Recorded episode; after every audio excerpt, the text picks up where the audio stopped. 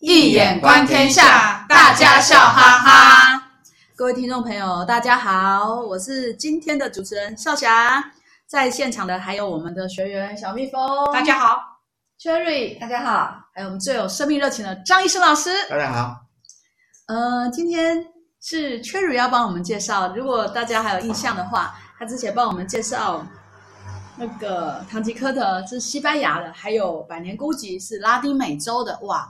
好像带着我们环游世界哦。嗯，那今天要带我们环游到哪里去呢？Cherry，哦，很好啊。嗯，对啊，今天要带大家去的是一个地方，叫做土耳其。嗯、哦，土耳其、啊、离我们比较近了。其实它是介于哪里？欧洲、全欧亚、欧亚的中介。对对对。然后呢，其实，在讲这个之前，不知道大家有没有看过这本书哦？它是在出版于一九九八年，然后两千零六年获得诺贝尔文学奖。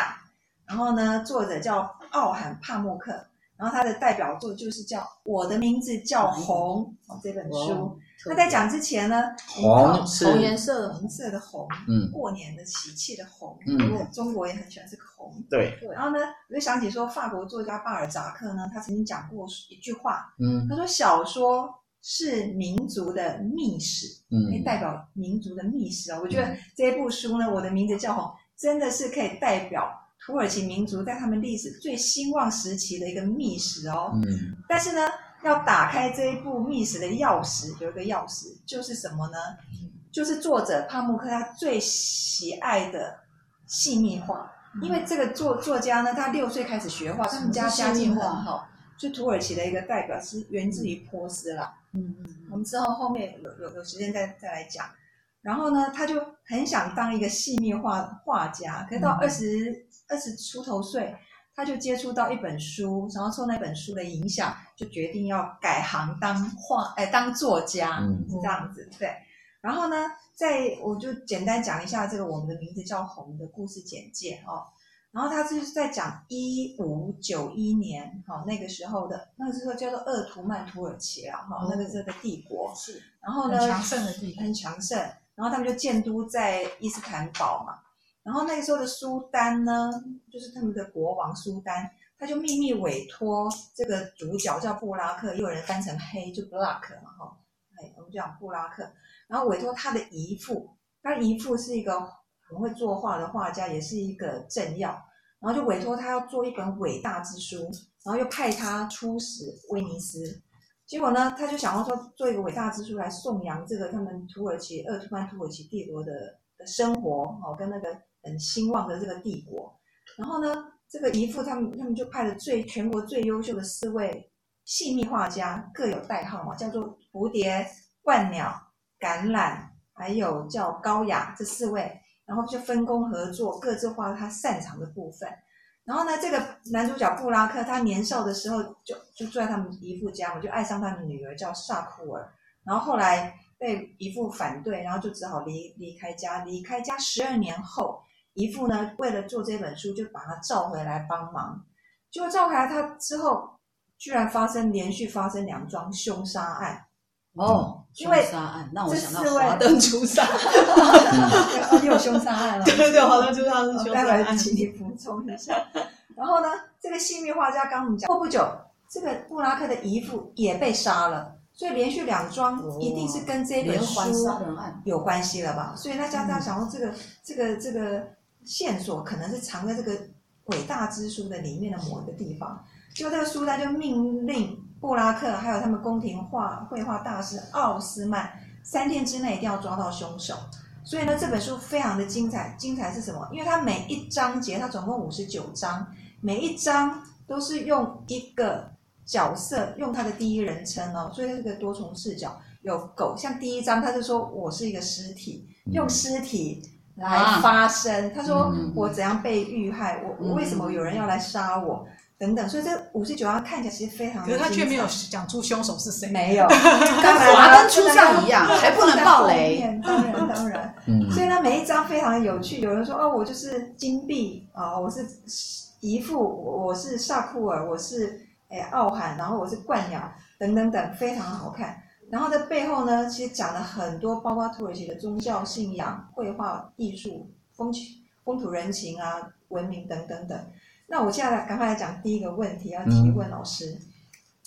他、嗯、这个主角布拉克的姨父呢，因为他出使威尼斯，就是受到当时欧洲油画的影响，因为那时候已经有透视法的嘛，嗯、会聚焦嘛，哈、嗯，越远的人物或是风景一定是越小谨慎。然后呢，但是他们传统的细密画其实是完全平面的，没有什么任何景深的。嗯所以这个遗腹受到西方油画的影响，就觉得细密画应该要向西方学习，应该来改进，哦，应该学他们的肖像画，会有阴影啦，会有那种立体的感觉啦，所以他就想要改进。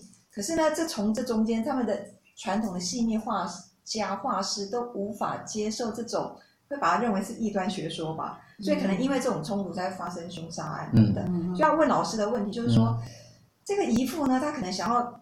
把人性从神性里面解放出来，那到底人性跟神性有什么关联？为什么人性一定要从神性里面解放？解放之后到底有什么利跟弊？想请教老师一下。好，那有关这部小说的话，我首先先补充你刚刚嘉宇你刚刚所说有关这这部小说，这个我的名字叫红。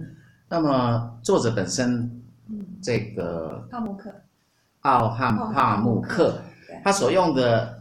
手法，小说的手法是非常的特别，就是他的意象嘛，就是他的 imagery，红色的红是他的意象。你刚刚有讲了，它代表它这个民族，它是非常浓烈的，对不对？热情、热烈的，还有生命的爱、流血这些意象。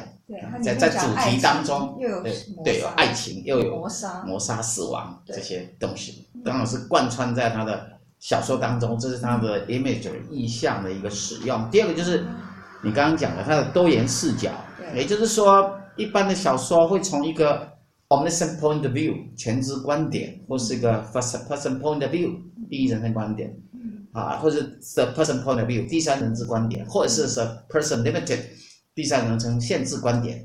这有叙述观点的技巧，这么多观点。那不同的这种叙述观点，它应用的不是它这个叫做 mingle point of view，这叫做混合观点。那混合观点的代表作，这是我们以前已经讨论过的，西方的这个小说家，美国作家 William Faulkner，像《Sound and Fury》声音跟愤怒，最典型的写出一个类似《红楼梦》里边的一个大家族 Compton 家族的败亡的过程，也是用四个角度、四个人物的观点 perspective 来书写。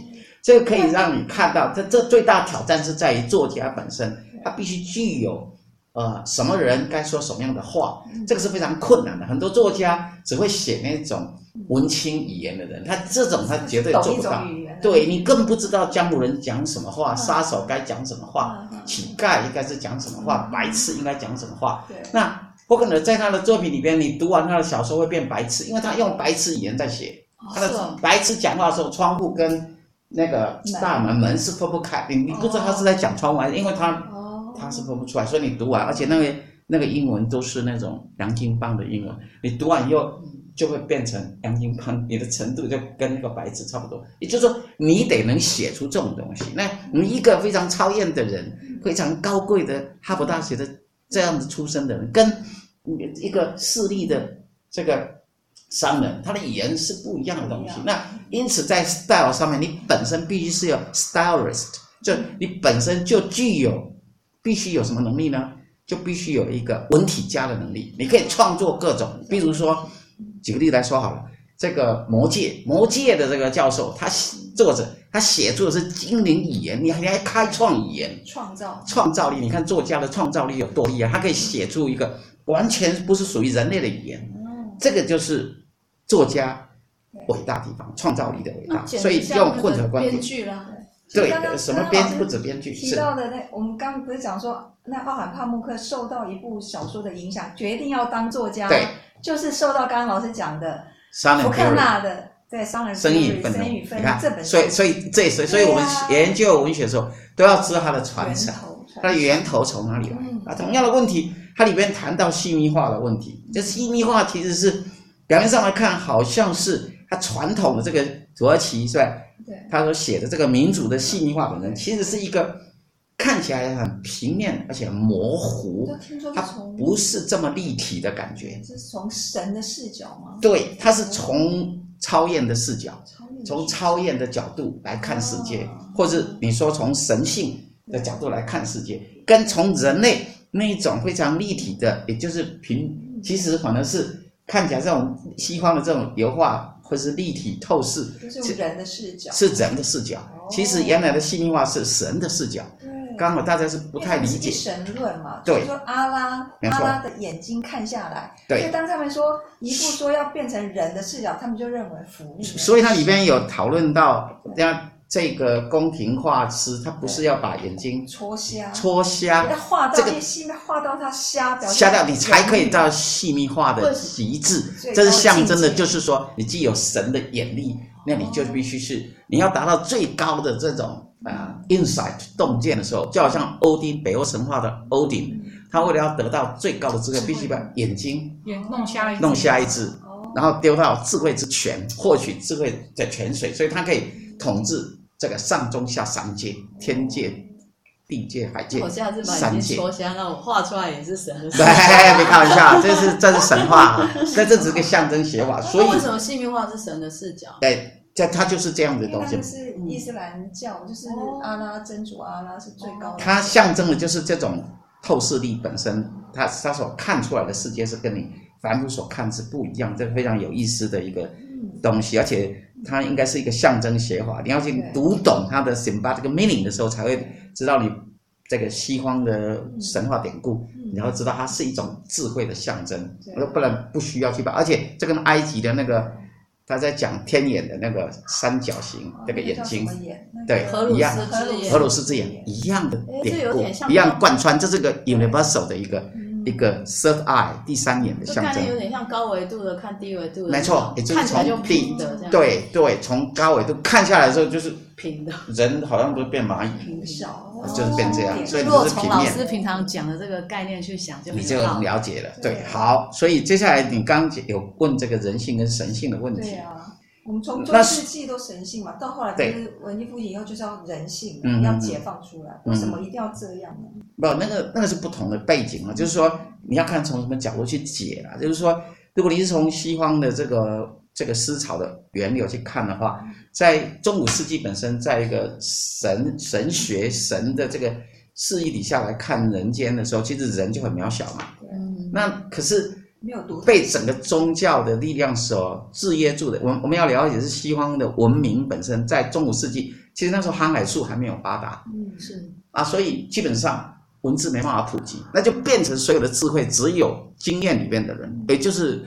这些神父们，他们有机会可以读得到书，教堂里面对，所以那可是到文艺复兴的时候是一种解放的时代。所谓的解放就是知识解放了，liberation，你是被禁锢的这样的人性也解放了。因为从他的艺术你可以看得到，中古艺术的艺术，它中古世代的艺术，你看到它都是一个十字架。如果有人，人是一个被阴影所笼罩了，你看不出它的整体的画面。不像到文艺复兴的时候，人体的重要性重新又被体现开来，就有点像是回到了什么呢？呃，任何一个文学思潮或是一种思想的源流，它往往都是会，诶，回会回返返祖的这个作用，也就是它又回到了什么呢？回到了希腊时代的那一种崇尚 nature。自然裸体，也就是说，人的特殊性被呈现开来。像米开朗基罗，你看到那个肌肉，那个人体的美感，而且再现出来。所以这个是有它的背景，算是一种文化思想上的一种解放。可是如果从别的角度来看的话，呃，人性跟神性的问题，事实上，嗯，从修行的角度来看，那么人要能够怎么样才能够？达到神性的解放，其实所谓神性，就是如果我们用今天来讲，就是你要达到一个更高次元的看世界角度，你达到那样的时候，你就自我解放了，因为它是你已经达到了这个更高、更高那里其实是什么？就是源头，回到了生命的源头，你就会在如果在华人里边叫做得了道，你跟以道合一，你跟道合在一起的时候，你所行的一起，你看的世界就是道。道眼看世界的时候，或者是神眼看世界，这个时候你就会 homecoming，你就真的大自在了，你就真的什么呢？liberated，你就真的解放了。那所以西方人呢，那唯有跟神合一啊。对。那华人的话叫做以道合一，那都可以达到。再来，呃，一基本上来讲的话，我们在佛法里头会说，佛法的修行会认为说，呃，非得怎样呢？不经一番寒彻骨，哪得梅花扑鼻香？所以人一定要大死一番，你才可能会觉悟、觉醒。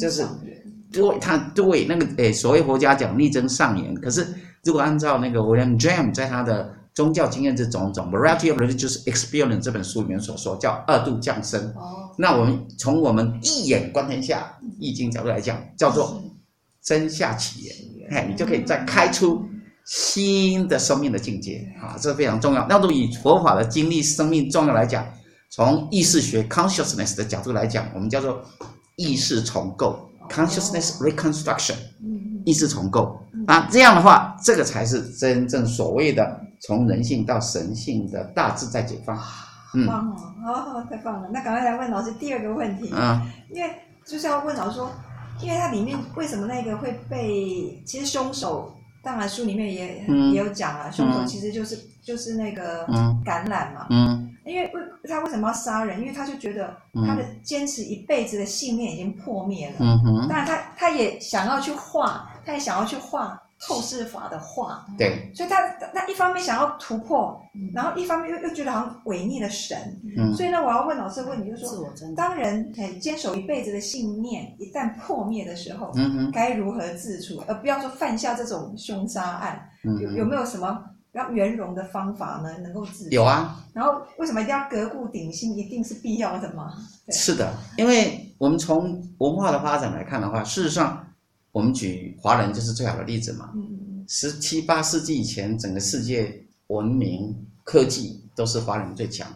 可是到了西方，开始有了所谓的工业革命以后，它的那个 industrialization 所带来的科技，science technology 这些东西，科学跟这个呃什么 democracy 这个东西所带来是原来华人文化所没有的。那你碰到这个时候，你怎么办？难道你就要完全破灭、毁掉自己？没有，所以我们要得去什么呢？要图存嘛，哈，这是这这叫什么？就是要想办法去怎样去文化更新。所以那时候有五四运动，有五四运动，哈，能够救亡图存。那知识分子在救亡图存的时候，啊，这你可以看得出，又开出了继续往下继续发展。所以不是说，因为任何一个文化的发展，它必定会经过它的。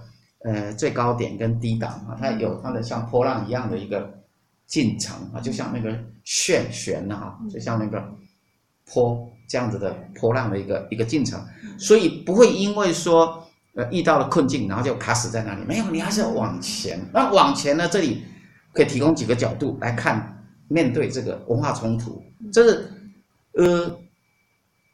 美国的那个思想家 Huntington 他提出说，他二十一世纪是一个文化冲突的世纪。那这个文化冲突下，势必有很多东西是你要面对冲突，是你原来的信念的啊破灭或种种。这时候你该怎么办，对吧？这个重要的问题。那第一个，首先遇到这种不同文化思想冲击的时候，我们应该去看的是什么呢？我们要去看对方的文化。到底有什么样的 validity 有效性在哪里？要去了解它，了解它，也就是它有什么优势。如果它是很棒的，我们应该要加以利用，吸收，过来。这第一点。第二个，我们说他山之石可以攻错，要怎样呢？透过别人的文明文化，反照自己的文明文化或思想，然后呢，与他对话，要跟对方的文化对话。这样呢，就可以找到适合自己民族文化的东西来加以应用。重点是，嗯，比较忌讳的是说，很多不经过思考的、完全的囫囵吞枣的吸收，以及滥用、一味吸收，而考没有考虑到整个文化的差异啊。这是我们讲过好几次在谈这个啊。比方说，华人文化跟西方文化有些本质上的差异，比如说，西方文化是重个人主义的，啊。Individualism 就是华人文化不是啊，是一个家族观的一个文化，重视一种稳定的，跟西方是喜欢漂泊的，呃，西方人是不回家的，那华人文化是喜欢家的，这稳定性的文化跟那一种殖民式的文化，这两个文化是完全不一样。你受到这样子一个接纳，比如说，呃，中国大陆，哎哎，他目前也一样，也面对同样的问题啦。这西方这个百年来的西医学的影响，事实上看来经济很发达，但是同样它也摧毁了部分的原来华人文化下，不管台湾、大陆都一样，华人世界本身受到它的冲击下。从那个大家庭的观念转成小家庭，对，然后渐渐的个人主义也抬头，嗯、个人主义抬头，希望把这个 ego 的概念呢，小我的概念带入了整个华人文化以后，华人其实再加上原先华人本身所重视的这种家的温暖的感觉，那一种社会的资源的 support，那个那个资源家的温暖的资源，令人。啊，支援，支援，哎，是是是是，这这资源跟支持，OK，所以这个东西被打坏了之后，就会唔 harmonic，会造成一种文化的回不了家，无家可归感，这是被漂流那种飘零之感，这非常严重，对，失去了根了。这非常严重的，要去思考，就是说，两种文化的差异下，有哪些是啊、呃、直接可用，有些是要经过转化，不能直接拿来用，但是要特别小心，否则其实是会产生非常多的弊病。而现在目前必须去解决这个问题，就是说，啊、呃，黄万国教授他有提出嘛，提出这个问题，就是这个 ego 这个东西，其实我们华人是重性这个字，而不是重这个心呐、啊，你去把这个重重视这个。性跟心是不同层级的东西，因为你掉入了心之后，你的那个世界就是一个很心情小我崛起，你有很多因为彼此生意带来的很多的烦恼、很多的纠葛、很多的无名、很多的怀疑的时候，你怎么办呢？所以华人原先所强调是一个大我的世界，也就是性的世界，也就是超越那一块。